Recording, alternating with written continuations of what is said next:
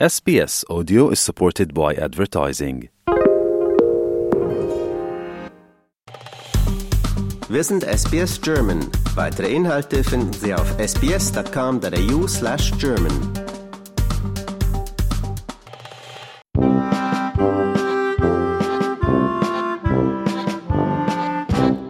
Ich bin Brezelfanatikerin. Vielleicht kommt es daher, dass ich in einer südbadischen Bäckerei aufgewachsen bin. Ich bin also quasi mit einer Brezel in der Hand zur Welt gekommen. Und wo auch immer ich die Gelegenheit dazu bekomme, ich probiere sie und vergleiche sie mit der perfekten Brezel, so wie sie mein Vater und mein Opa gebacken haben. Darum war ich sehr interessiert, als ich von einer Brezelbäckerei in Melbourne erfuhr, die angeblich die besten Brezeln macht. Dann erfuhr ich, dass die Besitzer weder Deutsche noch Österreicher noch Schweizer sind, sondern Australier. Dürfen die das, habe ich mich gefragt. Und was die noch viel wichtigere Frage ist, können die das mit dem Brezelbacken?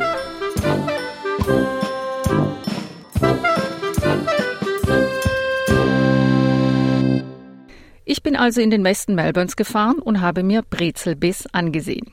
Der Besitzer ist Michael Santagati mit seiner Partnerin Alicia. Ich durfte mich während der Produktion bei ihnen umsehen. Zunächst wollte ich wissen, wie ein Australier mit einem italienischen Nachnamen dazu kommt, Brezeln zu backen. I was born here in Australia, but my parents were Italian. But I've always had, um, I guess, an association with baking. And I used to travel to Germany in my last job, um, and I like pretzels and beer, and and the opportunity sort of came up. I've always liked cooking and baking, and, and when this came up, I you know, sort of seven years ago, I wanted a career change, and it just sort of happened. And Alicia's uh, a chef by trade, and Donna's from the corporate world. So, uh, yeah, we uh, everyone's sort of a mishmash. And my background is mechanical engineering, so. So, jetzt haben wir also jemanden, der von Berufswegen viel gereist ist und Brezeln bei jeder Gelegenheit gegessen hat. Dabei könnte Michael Santagattis beruflicher Hintergrund nicht weiter entfernt sein vom Brezelbacken als möglich. Denn er ist studierter Maschinenbauer. In seiner Backstube wird deutlich, wie sehr dieser technische Hintergrund und seine Liebe zum Detail das Endprodukt beeinflusst. I'm very um, particular and methodical about things, and I like things done properly. Um, Alicia's more of the more of the chef, and yeah, she's she sort of uh, does things on the fly, or, or you know, and tries things where I'll, I'll want to make sure that it all works. Works properly, and yeah, it comes handy when equipment breaks down. So. Nachdem Michael und Alicia das Geschäft von einem deutschen Ehepaar übernommen hatten, lief erstmal alles ganz normal weiter. Michael probierte aus und testete und verbesserte. Doch dann passierte Folgendes.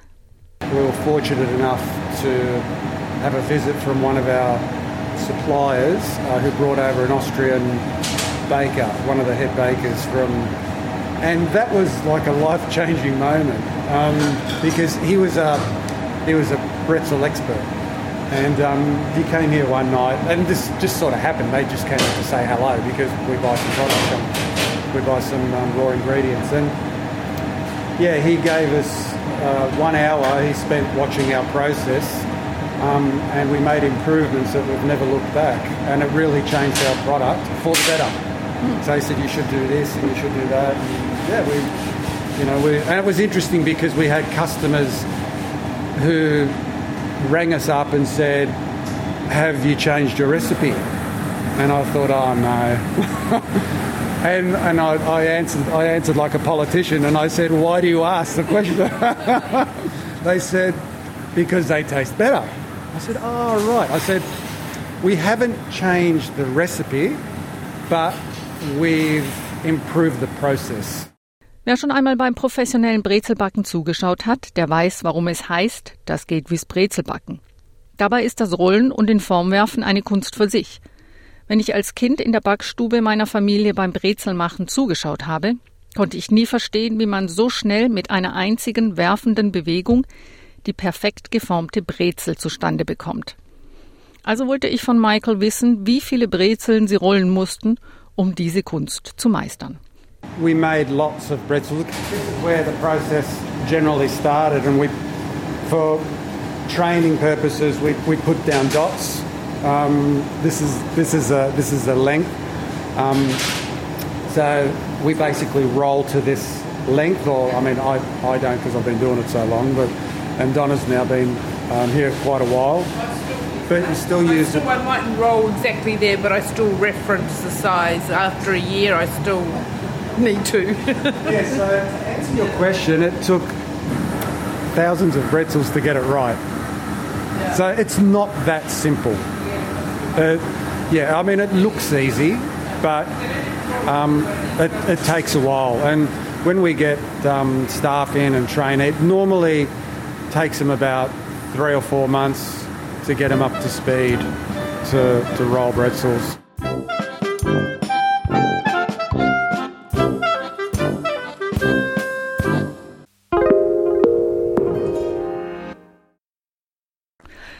Auch an Brezelbiss ist die Pandemie nicht spurlos vorbeigegangen. Wo früher elf Menschen in der Backstube standen, sind es heute an einem normalen Tag drei.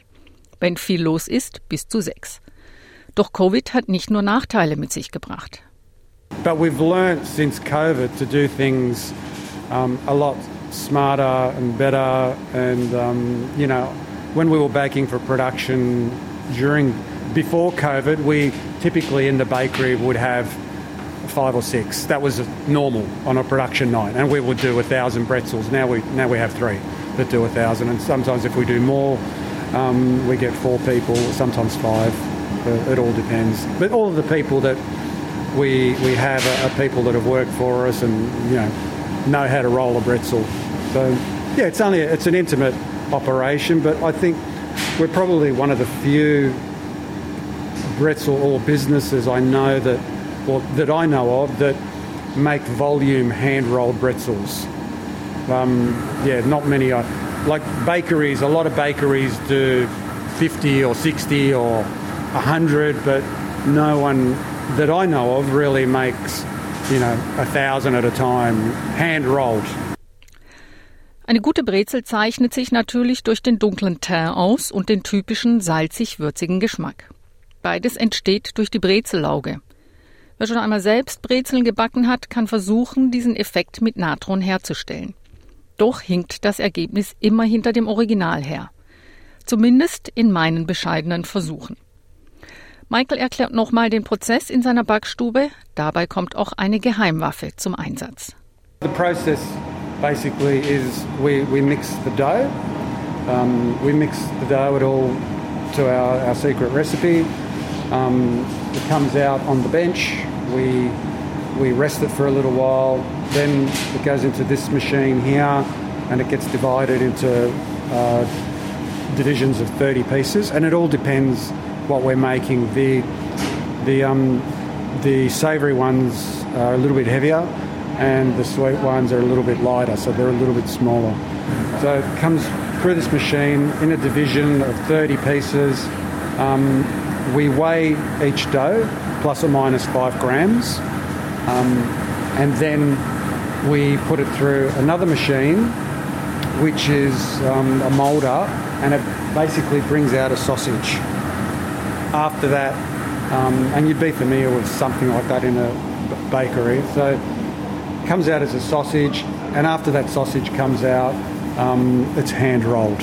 We hand roll the pretzel into this shape, and then we run it through the machine, apply the high alkaline um, solution over the top, and then it gets baked. Um, so we have two different two different bakes. Normally, a bake for the savoury is around you know sort of 12 minutes um, at a higher temperature, and for the sweet ones, it's about 11 minutes at a lower temperature. So then after that, um, we uh, we put them out the front. They cool down. Um, either they go out fresh, or uh, they, we put them in these things here, um, and these are special blast freezers. So they're um, they're like a super duper freezer, um, which snap freezes very quickly and locks in the flavour. So if we open them up, you'll see that, yeah, you'll see that they're all in there freezing away. Generally, we go to, you know, minus 24, 23 thereabouts. And um, after that, uh, they're packaged uh, in sachets of 10 and shipped to customers if they want them frozen. If they want them fresh, then we go straight from there. Im Durchschnitt finden pro Tag 1000 Brezeln ihre Abnehmer von BrezelBiz.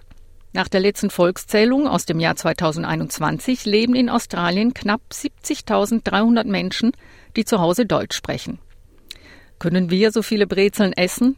Ich habe Michael gefragt, ob seine Kunden in der Mehrzahl einen deutschsprachigen Hintergrund haben. No, no. Um, we have um, we have uh, a lot of German customers. Um, but the majority, oh, well, the, the majority of them, um, all different nationalities. We, we have, you know, European, we have German, we have Australian. Um, we supply uh, sweet pretzels to theme parks. So it's all different. It's all, I, I can't really say we've got one demographic or one, one sort of culture that buys them. All different all different types buy them. Jeder liebt Brezeln. Und nicht jeder kann am Freitagabend mal eben in den Westen Melbournes fahren, um einen Wochenvorrat an Brezeln zu kaufen. Darum wollte ich von Alicia wissen, ob sie es uns empfiehlt, Brezeln zu Hause selbst zu backen. Definitely. We actually make bake at home kits that people can take home and make them. So we've produced those. So we encourage people to have a go.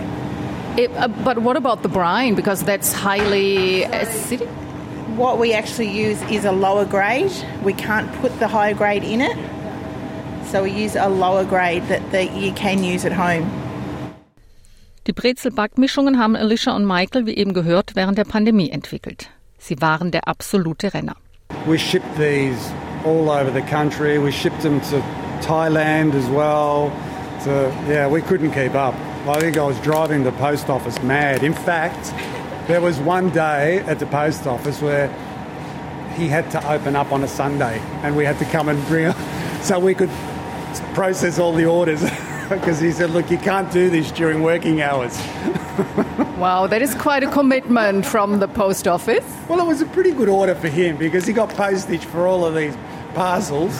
So, yeah, he opened up for us on a Sunday and we went in there with trolleys and he scanned each box and. Doch wo und wie ist das Laugengebäck eigentlich entstanden? Darum ranken sich viele Geschichten. Manche sind wahrscheinlich frei erfunden und auch ist nach wie vor immer noch nicht klar, wo die erste Laugenbrezel gebacken wurde. Es in Österreich, der Schweiz oder doch in dem kleinen schwäbischen Dorf? Man weiß es nicht genau. Doch in einem scheinen sich die meisten Quellen einig zu sein. Die Knotenform mit den beiden Löchern soll wohl die Form verschränkter Arme darstellen. Ich wollte wissen, ob Michael zu dem Thema auch schon recherchiert hat.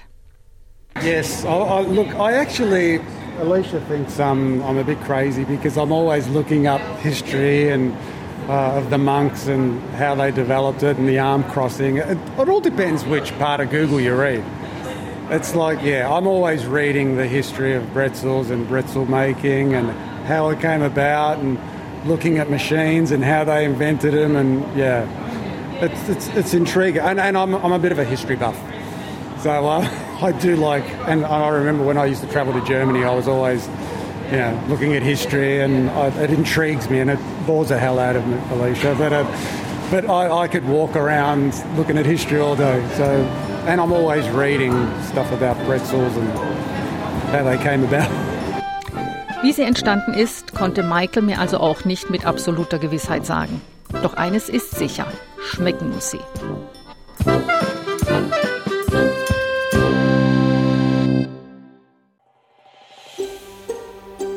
Lust auf weitere Interviews und Geschichten? Uns gibt's auf allen großen Podcast-Plattformen wie Apple, Google und Spotify.